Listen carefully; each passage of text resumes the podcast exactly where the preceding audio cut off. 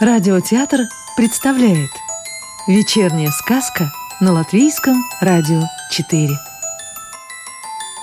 А сегодня послушаем сказки Яниса Балтвилкса в переводе Владимира Новикова.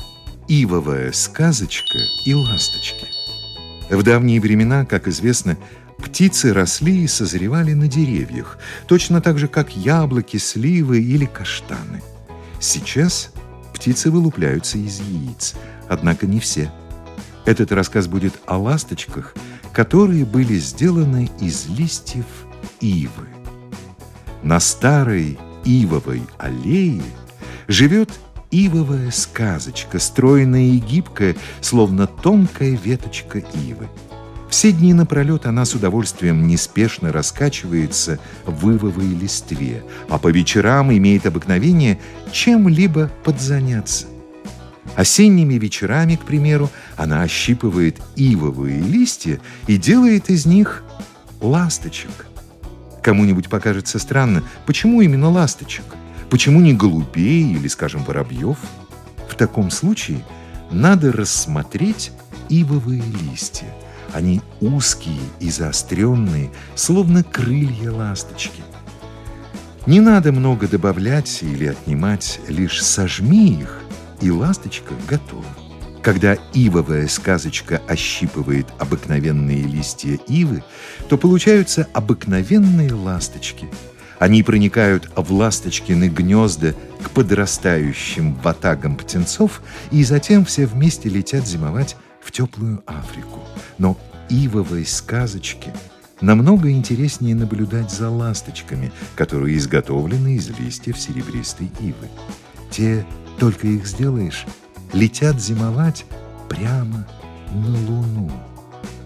На серебристые ивы сказочка взбирается только в ясные ночи, чтобы видеть, как в небесах натягиваются серебряные струны. А вот однажды ивовой сказочке пришлось пережить кое-что совсем неожиданное. Она взобралась на плакучую иву, на ту, что с опущенными ветвями. Но сделанные ею ласточки так быстро пропадали, что сказочка вначале даже не могла понять, что происходит, где же они в самом деле. И тут, в ближайшем пруду, она услыхала всплески. Сказочка насторожилась. Неужели это в самом деле ласточки? Невероятно, но так и было. Нащипанные с плакучей ивы ласточки друг за дружкой ныряли в пруд и зарывались в ил, чтобы там перезимовать.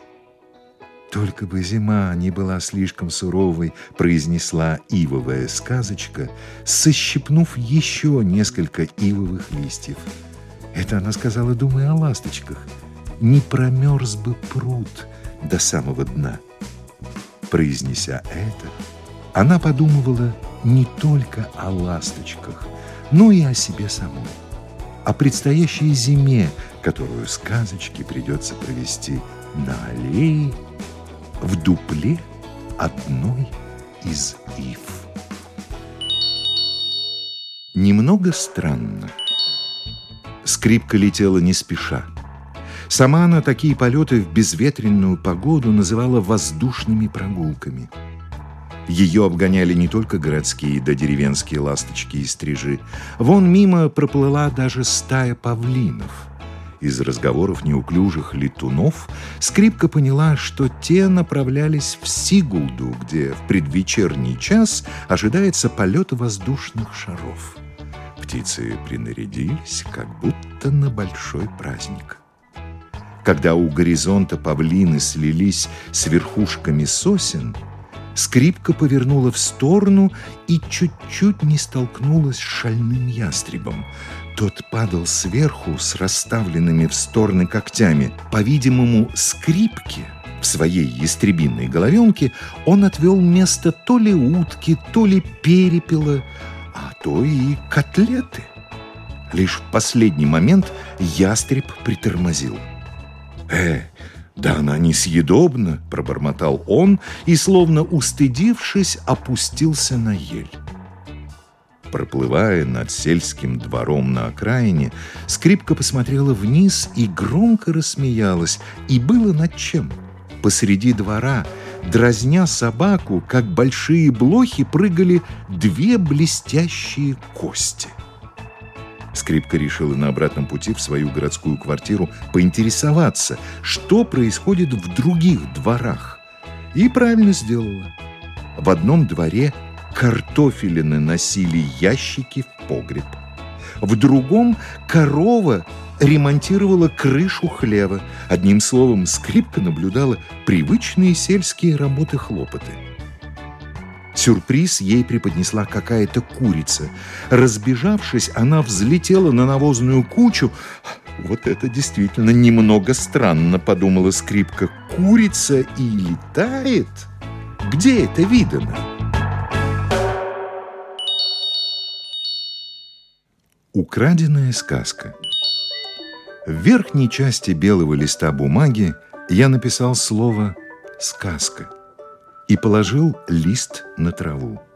Сам уселся рядом на скамеечке и стал ждать. Первым, жужжа, к листу подлетел шмель. Однако к созданию сказки он не подключился. Прожужжал над листом, и все. Быть может, в сказке остался какой-нибудь кусочек его тени. По-настоящему первым в сказку бодро запрыгнул кузнечик – накаракулил несколько закорючек, встряхнул длинными усами и ускакал. А затем над листом слева направо пролетел черный жучок, оставив в сказке тоненькую, но красивую строчку. Что же в самом деле он там написал, издалека я так и не разглядел. Следующим писакой был красный муравьишка. Но вот писал-то он очень необычно, справа налево. Здесь мне будет с чем повозиться, подумал я. Сумею ли разобраться? Сумею или не сумею, кто знает. В этом я не был уверен. Вдруг на траву опустилась кругоголовая галка. Она подхватила клювом полунаписанную сказку и отнесла ее в свое гнездо в дупле огромной липы, высоко-высоко, почти под небесами. Продолжала ли она там писать сказку или читала то, что уже написали насекомые своим детям, я не знаю. Не знаю и то, может ли Галка читать справа налево.